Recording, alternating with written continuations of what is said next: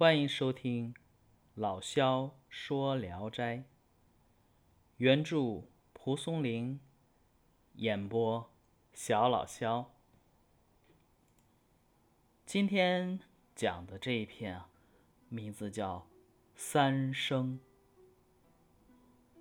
话说，有一个姓刘的举人，能记得自己前生的事情。他与我的兄长啊，文奔是同年举人。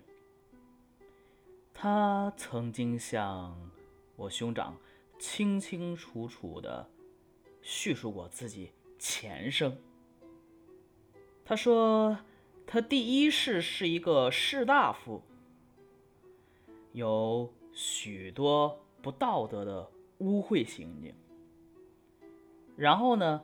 他就在六十二岁的时候死了。他刚一见到阎王，阎王像对乡村中的乡绅那样礼待他，哎，请他坐下，哎，上茶招待他。他偷偷一看呢，阎王的茶杯里那个茶十分清澈，而自己茶杯里的茶呀，却。浑浊，就跟老糟酒似的，就暗暗猜想，可能啊，阴曹的迷魂汤就是这个。于是呢，他趁阎王往别处看的时候，悄悄地端起茶杯，从桌角处把茶水倒了，然后呢。假装是自己，哎，喝完了茶，一会儿呢，阎王查到他生前作恶多端的记录，是勃然大怒，命令啊，鬼差把他揪下殿去，罚他来世做马。发布完这个命令啊，立刻就有一个恶鬼把他捆走了。他走到一家门口。门槛很高，迈不过去。正在犹豫观望的时候呢，那恶鬼呀，给他用力的责打，把他打的呀抱头鼠窜，然后跌倒在地。再一看自己身子啊，已经在马槽下面了。这个时候就听到有人说。咱这黑马生小马驹了，还是个公的。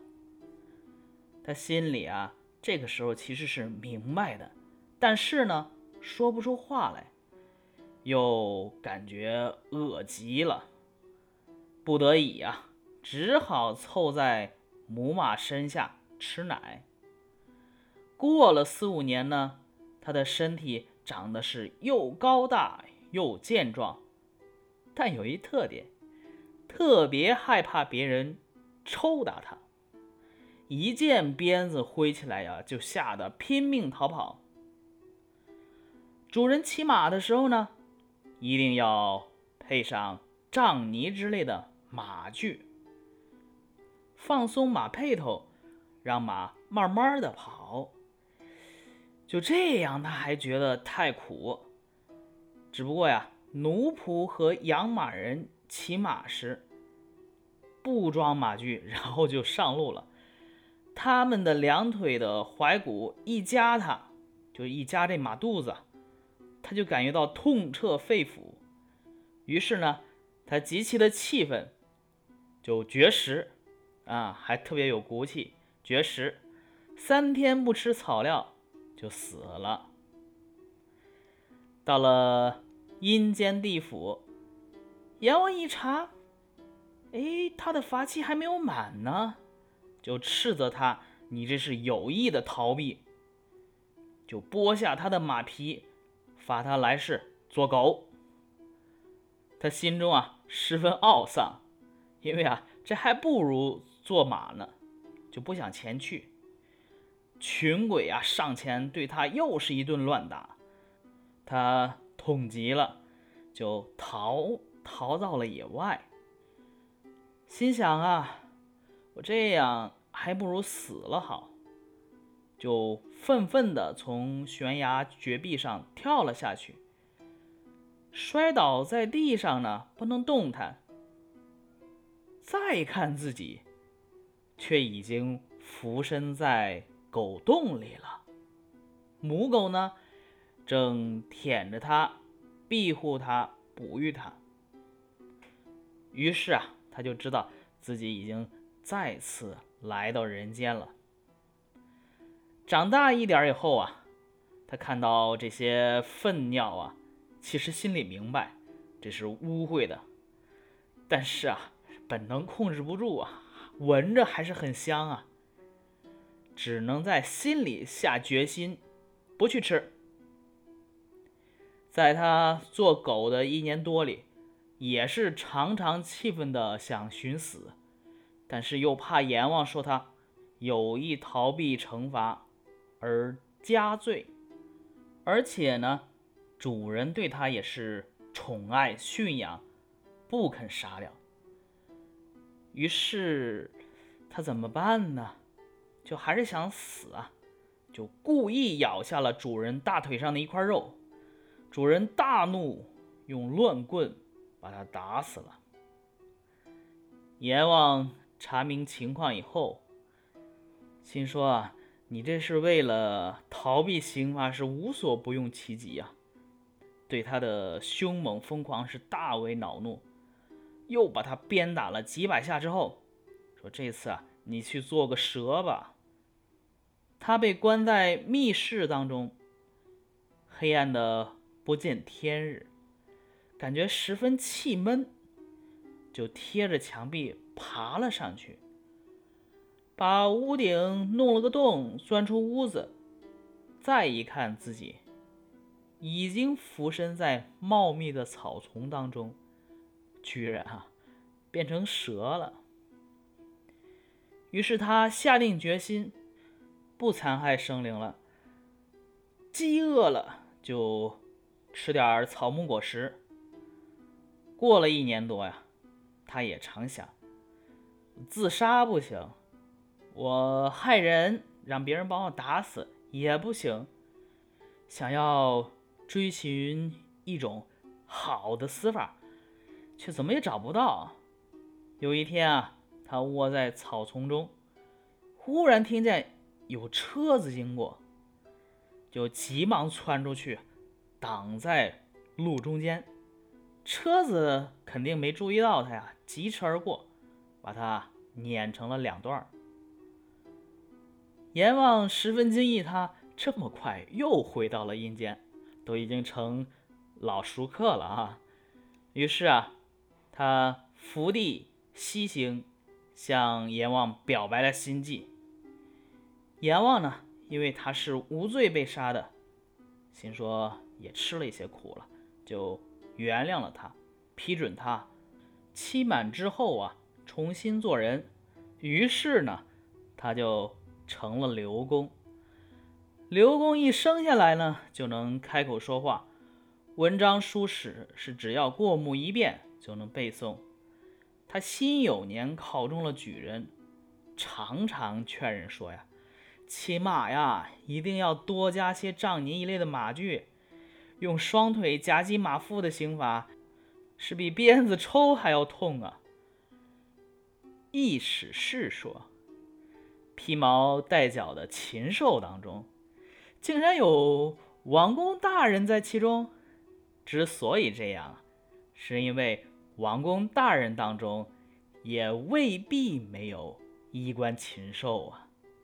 所以，卑贱者去做善事，好比啊想得到花而先种树；高贵者去做善事呢，好比啊已经开了花。但是啊，却培育花木的根本。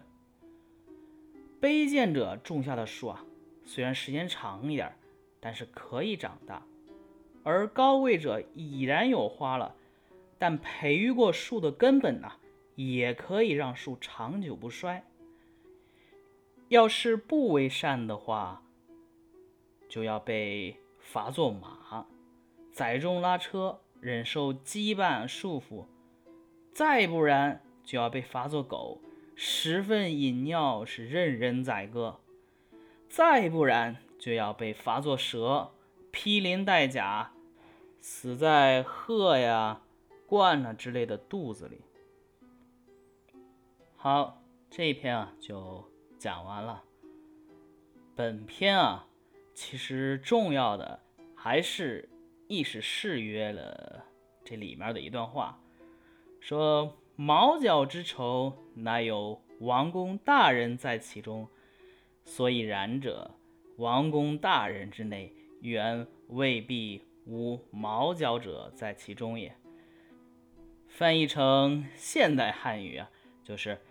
禽兽里面有许多王公大人在其中，之所以如此啊，是因为啊，在王公大人里面本身就有很多禽兽。话有点绕，说明白一点就是，王公大人好多都不是人。哈哈，好家伙，这是绕着圈子骂人。这一篇作品的叙述方式啊，非常有趣。大家听我播的时候啊，也会感觉到我经常是带着笑意在说的，因为它是一个 绕着圈子骂人的作品。为什么说它有趣呢？全知视角和现知视角在叙述方式里交错运用。当刘孝廉再生为马时，便以马的视角来看世界；再生为犬，便以狗的视角看世界。再生为蛇，便又以蛇的视角看世界。所以啊，经历过这一切的刘孝廉，就每劝人，就每每劝人，乘马呀，必后其杖泥，古家之行，胜于边楚也。在马的世界里，犬的世界里，蛇的世界里，蒲松龄啊，在他们的性情之中，也加进了略深的特点。比如刘孝廉变成犬之后啊，不甘心，常愤欲死，又恐罪其规避，而主人又豢养，不肯戮，乃故聂主人脱骨肉，主人怒，杖杀之。明王居状，怒其狂志，赤数百，比作蛇。这段为什么说表现它的特点呢？就是。他恐加罪，说：“我想死，恐恐加罪，但是呢，还是想偷奸耍滑，说我早死早超生。他只不过是换了一种方法，说我咬主人一口，让主人杀了我，我这就不算那个自杀了，这你就加不了我的罪了吧？还是偷机取巧，所以啊。”这就是写的戏、写的相声的特点啊，入骨。还有再说一件事情啊，就是以后啊，可能呃就不会再读这个文言文了，因为啊，我发现自己的水平啊实在是一般，就讲故事都费劲，再播文言文啊，嗯。保留不了它的特点，也读的不优美不好，所以说呀，暂时不读了。不过呢，我会把每一篇的文言文和它的一些注释啊，贴在它的文本内容里边，大家如果感兴趣，可以看一看。好，今天的故事就讲完了，大家。晚安。